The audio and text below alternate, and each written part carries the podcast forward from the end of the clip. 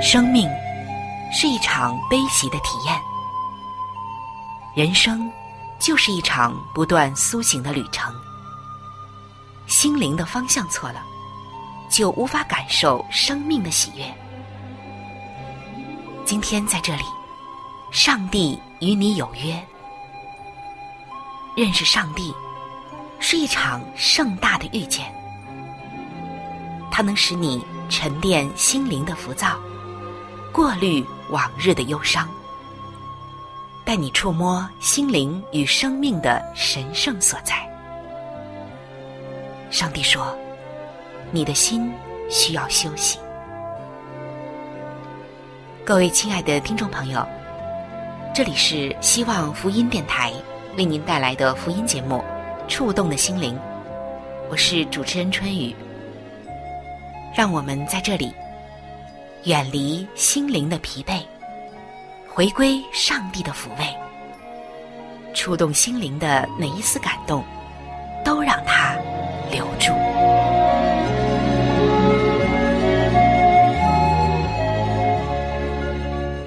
各位亲爱的朋友，大家好。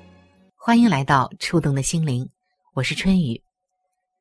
今天的你还好吗？在我们自己的心中，还有在我们周围的事物当中，你会看到光明与黑暗、喜乐与悲伤，有的时候不一定是敌我矛盾，仿佛呢他们是可以互相转化的。有时这两种状况，他们不一定。充满着一种敌对的关系和张力，反而可以由悲入喜，由暗到光。曾经我看到过一个故事，它的内容一直让我深受感动。虽然我记不得全部的情节，但是却深深记住其中对于情绪处理的教导。也就是说，面对无法挽回的境况。我们要学会控制局面，而不要被局面所控制。这个故事就说到，有一个人好不容易的存够了钱，如愿的买到了他所爱的车子。有一天，他年幼的儿子趁着父亲在休息的时候，主动的帮他洗车。这个天真的孩子先来到了厨房。取来了妈妈洗刷碗盘时常用的绿色菜瓜布，加上洗碗巾，使劲儿的刷刷洗洗，直到他冲掉了泡沫之后，才注意到车身上已经布满了刷痕，因而发现自己闯了祸，吓得是嚎啕大哭，频频的哭叫着：“爸爸，爸爸！”当这个爸爸看到爱车受到如此意外的蹂躏，心里面气的是暴跳如雷。他手足无措的回到了屋子里，突然间听到有个声音对他说：“孩子，我爱你，难道是因着你的外表吗？”这个时候，父亲略微的思索之后，就恍然大悟，立刻来到了屋子外面。满心不舍的将惊恐万分的儿子紧紧的拥入怀中，接着说：“孩子，你是爸爸的宝贝，爸爸爱你胜过这部车子。”我们看到这个爸爸的表现是多么的感人啊！曾经我也曾经读过《活出美好》这本书，我非常的喜欢这本书的作者。约尔·欧斯丁牧师，他居然啊也有一个非常类似的经验。那是一个周末的午后，维多利亚，也就是牧师的妻子，这位师母开着牧师的车，到他们经常去的洗车中心去帮牧师洗车。这部车子是一九五五年的一个老牌车子，是牧师的父亲从前开的。因为保养的很好，虽然老旧，却依旧是完好无损的，看上去一点瑕疵都没有。这一天，不知道是出了什么问题，在车子从洗车舱出来之后，竟然啊有一道明显的刮痕，由前面的保险杆划过车顶，一直延伸到后面的挡风玻璃。当维多利亚把车子开回家后，他们的儿子立即冲进屋子里面，大吼大叫的宣告这个坏消息。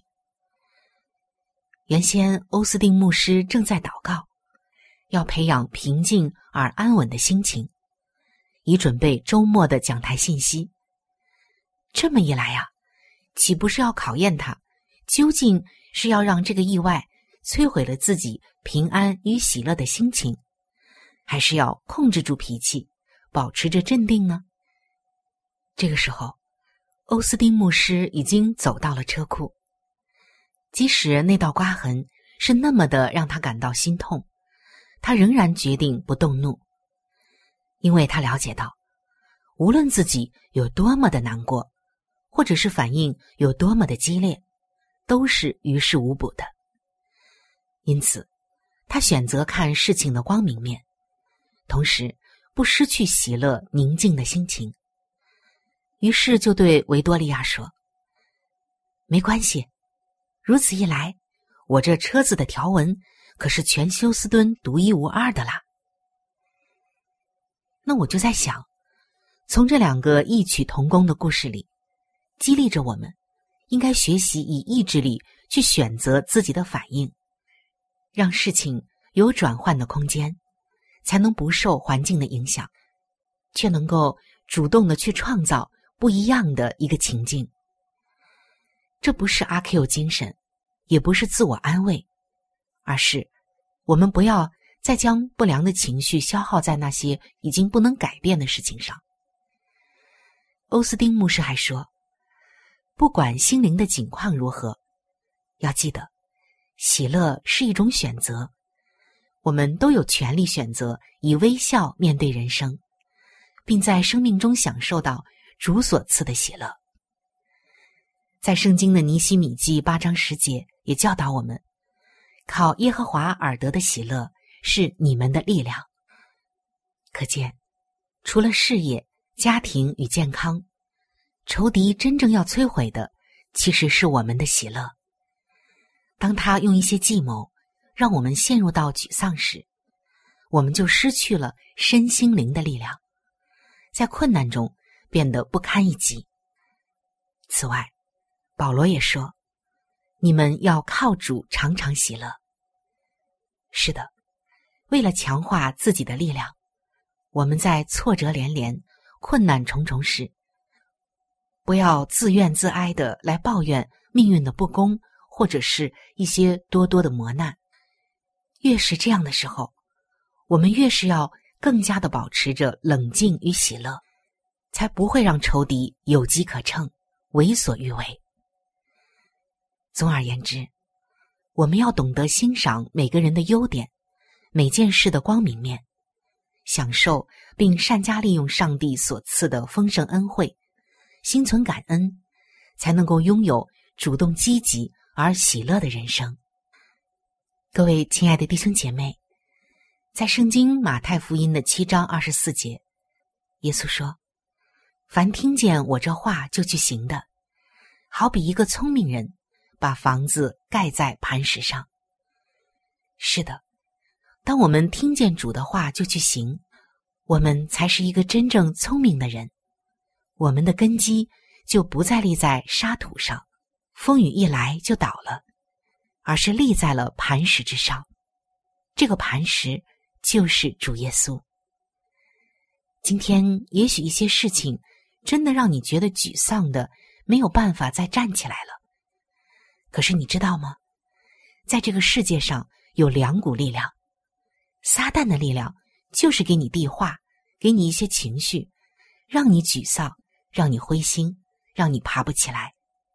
然而上帝却对你说：“你要靠主喜乐。”是的，我们靠着自己没有办法喜乐，但是当我们靠主的时候，主就给我们力量，我们愿意选择积极的态度。来面对多难的人生，我们的喜乐不是一种自我安慰，更不是阿 Q 精神，而是当我们明白主耶稣是我们随时的帮助，是我们永远最稳妥的依靠时，我们就更深信他必将我们从黑暗带入光明，从悲伤带入喜乐，一切的情景都会改变，因为在他没有难成的事。关键就是在于你的选择，你选择喜乐，你收获的也是喜乐；你选择沮丧，你真的就一蹶不振了。事情可能暂时甚至很长一段时间没有改变，但是我们可以选择喜乐。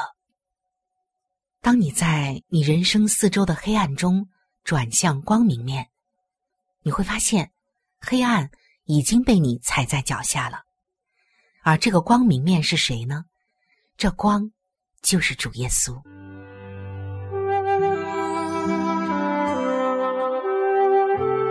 这个世界上最大的力量叫做影响力。影响力中，哪一种影响力的力量又是最大的呢？答案就是圣经。上帝话语的影响力。是最大的，请听《圣经》影响力。各位亲爱的弟兄姐妹，欢迎来到《圣经》影响力的时间。我们从小到大，可能常常会问一句话，这句话是问给自己，好像也是问给上苍的，而这句话只有短短的三个字，那就是。我是谁？其实这个问题的提出，是我们在思考，或者在问：我的身份是什么？我的价值是什么？我之所以能够存在在这个世界上的目的，还有使命是什么呢？但是很多的时候，我们找不到答案，直到我们信主以后，才明白我是谁这个问题，或者说这个思考。是必须以上帝是谁为坐标的。上帝曾向人类认同，人类才可能向上帝认同。曾经有一对父母，他们呢就和我们谈过这样一件事情。他说，当他们的孩子在青少年的时候，会有很大的一个变化，尤其是美籍华裔子女青少年时期。都会经过一段时间的身份认同危机。这段时间，当父母亲开车送儿女们上学，他们不想让父母和同学们打照面。从学校打电话回家，也绝对不讲中文。旁边可有同学在听啊。他们也不喜欢与父母为伴，免得被同学看作是跟屁虫。有人就用香蕉来形容华裔青少年，意思是说，外面是黄的，里面是白的。然而，这个身份认同危机大约会在大三，也就是二十岁左右消失。他们开始以父母为荣，珍惜华人文化，渴望学习华语，喜爱中式的食物。到了三十岁的时候，就更能够了解。父母努力在国外打天下的艰辛，并感激父母如此努力所提供给他们的求学机会。其实，这一份身份认同的危机，并非只是局限在美籍华裔青少年中，可以说普世的每个角落都有人失落了自我。比如像后悔自己入错了行的中年人。寻思着怎样可以搞个婚外情的壮年人，担心死后归宿何方的老年人，等等，都会有某种程度的认同危机。如果把还没有找到自己的个性特质、恩赐才干和职业倾向，也当做认同危机的话，那许多人在某一个时间段，都难逃过这认同危机的难题了。简单的说。认同危机，就是一个人在寻求我是谁。他找不到自己的位置，自己的坐标、自己的价值、自己的身份。这个时候，人其实是迷茫的。而个性化的“我是谁”，当然是有赖于自己去探索、认识自己的人格、恩赐，还有一些特质、性格等等。但是在上帝眼中的“我是谁”，却是有赖于我们的信仰价值观了。换句话说，只有在创造主和受造者的对应关系和上帝与人的相对位置中，才能够取得或者是搞清楚“我是谁”的这个定位点。这种定位，只能在上帝启示他自己是谁，并说明。他心中理想的人是怎样的形象才能获得？也就是说，人所寻求的身份认同，必须在“上帝是谁”的这个坐标之下，显出“我是谁”的真正意义。当人被身份认同的危机所压伤时，上帝差他的独生儿子耶稣基督，道成肉身，成为人的样式。向他所爱的劳苦大众认同，认同什么呢？他教导我们生命的真意，恢复我们上帝儿女的权利。他缠裹我们心灵的伤痕，他安慰我们的忧伤，他鼓舞我们僵残的斗志。这些在圣经当中我们都可以看到。耶稣基督来的时候。他是来向着广大的劳苦大众认同，来担当我们的忧患，背负我们的痛苦，来代替我们所当受的刑罚，来医治我们的创伤，来与愁苦的人类洒下一掬同情之泪。在圣经中，我们真真实实的看到了这些，而主耶稣更让我们认识到，他从来不是一个手摇着芭蕉扇。远离人间疾苦，在高天上享清福的一个神明，他亲自的来到我们这个地球上，来触摸罪人的感受。所以，我们不得不大大的惊讶的说：“奇哉，太奇妙了！这道成肉身的奥秘，耶稣，上帝的儿子，竟然道成肉身，亲自的来到了我们这个地球上。”他放下天国荣耀的冠冕，穿过无数个星球，来到我们这个地球上。不仅如此，他伸手摸大麻风的病人，医治这些被人厌弃的人、被社会遗弃的人。他也坐下来，和当时的人们已经很有成见的撒玛利亚一个打水的妇人谈道。他抱起孩子，为他们祝福。他到耶利哥城的税吏撒该家去吃饭。他对妇女说：“平平安安的去吧，你的信救了你。”我们看到这是多么奇妙的奥秘，道成肉身，向人来认同。各位亲爱的朋友，你知道吗？无论你是谁，无论你的肤色、你的性别、你的职业、你所住的区域。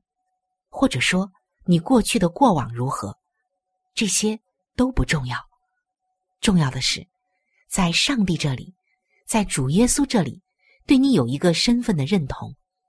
这个认同就是，无论你是怎样的人，他都爱你，并且他在你身上有一个美好的计划，并且你在他的眼中，在他的创造中是独一无二的。世界上有几十亿的人，但是他看你是独一无二的，并且他在你的身上有一个美好的蓝图。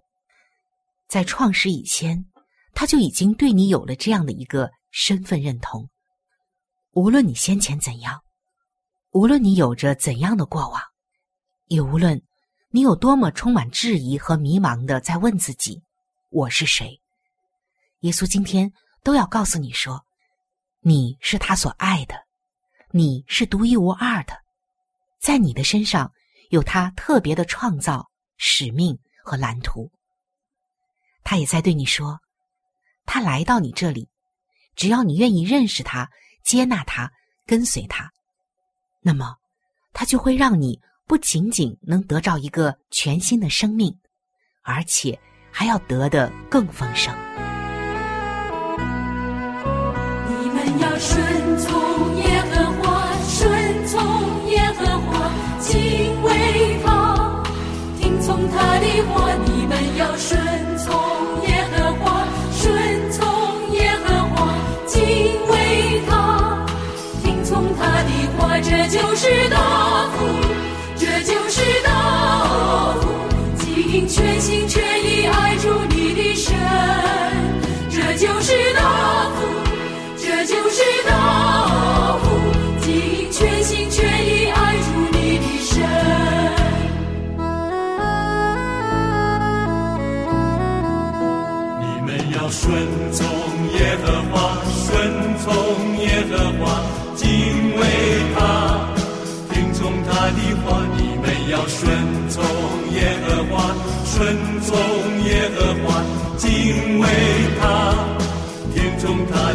这就是大福，这就是大福，尽全心全意爱主你的神。这就是大福，这就是大福，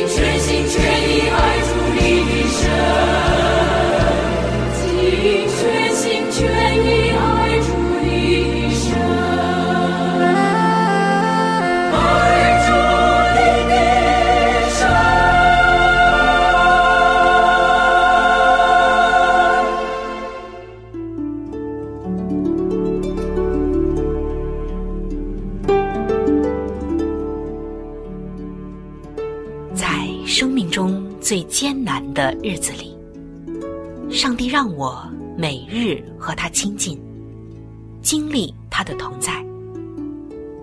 借着每日灵修，他使我走出了生命的低谷，一次又一次的，使我重新找回了新的生命和喜乐的泉源。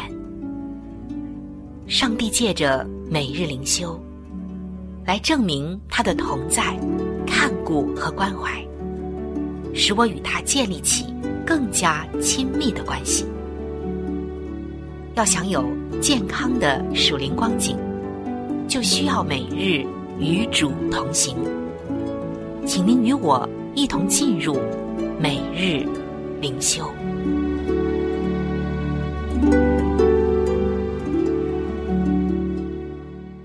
各位亲爱的弟兄姐妹，欢迎来到每日灵修的时间。走进每日灵修，走进灵性的加油站，也走进上帝在每一天所赐给我们的慈爱话语当中。首先邀请您和我一起来分享今天每日灵修的主题经文，记载在圣经以弗所书的六章五到六节。听从你们肉身的主人。要像基督的仆人，从心里遵行上帝的旨意。今天每日灵修的主题是服侍基督。有一位朋友告诉我，当我跟别人说我是一名秘书的时候，有些人会对我投以同情的眼光。然而，一旦得知我是谁的秘书，他们就会对我刮目相看。所以，亲爱的弟兄姐妹，你有没有觉得这样的事情？换句话说，我们的社会倾向于轻看某些职业，除非这些工作是跟权贵显耀有关。然而，身为上帝的儿女，无论我们的老板是谁，我们都能以自己的职业为骄傲，因为我们是在服侍主耶稣。在以弗所书的六章，保罗说：“无论做仆人或做主人，都是在服侍那位在天上的主。”所以，我们做任何事都必须发自内心，并秉持诚实、战兢的态度。因为我们服侍和工作的对象是耶稣基督，如同使徒保罗提醒我们，在以弗所书六章七节所说的：“甘心侍奉，好像服侍主，不像服侍人。”无论是接听电话、当司机、做家务，或者是做生意，我们能够在各样的事上服侍主，实在是主所赐的殊荣。今天，就让我们带着微笑、开心的工作。别忘了，无论我们做什么，都是在服侍上帝。我们愿在所做的每件事上都来服侍他。求主帮助我们，在每一天的生活里，都不会忘记自己是在服侍他。这样的侍奉，表明了我们对上帝的爱。各位亲爱的朋友，我们今天的节目到这里就要向您说再见了。我真诚的邀请您来认识这一位爱你的上帝，你的人生将会成为蒙福的人生。在我们这里，也为您预备了圣经，还有来帮助您来了解基督教信仰的资料，都是可以免费的赠送到您的手中的。如果您需要，或者是想和我联系的话。那我是非常的欢迎您能够写信，或者是发电邮给我。来信请寄：香港九龙尖沙咀山林道二六杠二八号。山是大山的山，林是树林的林。香港九龙尖沙咀山林道二六杠二八号，您写“春雨收”就可以了。春是春天的春。雨是雨水的雨。如果您想发电邮的话，请记我的个人邮箱，我的邮箱是 c h u n y u at v o h c 点 c n。我们的网址是三 w 点 x i w a n g r。a d i o 点 o r g，我期待着您的来信，愿上帝的爱伴随您一生。我们下期节目再会。